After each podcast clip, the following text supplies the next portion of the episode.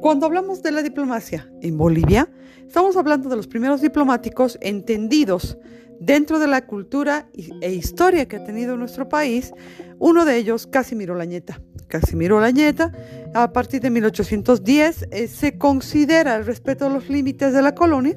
y las tratativas, negociaciones que él ha hecho han sido determinantes también para lograr la independencia.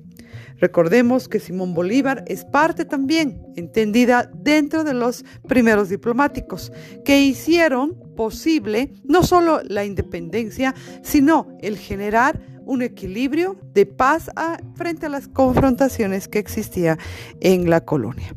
Otro político importante dentro de toda esta historia de Bolivia fueron los presidentes que dieron continuidad tanto a posteriores tanto a la guerra del Chaco, a la guerra del Pacífico, que también fueron emblemas que a través de esas negociaciones buscaron sobre todo la paz y el bienestar de los pueblos.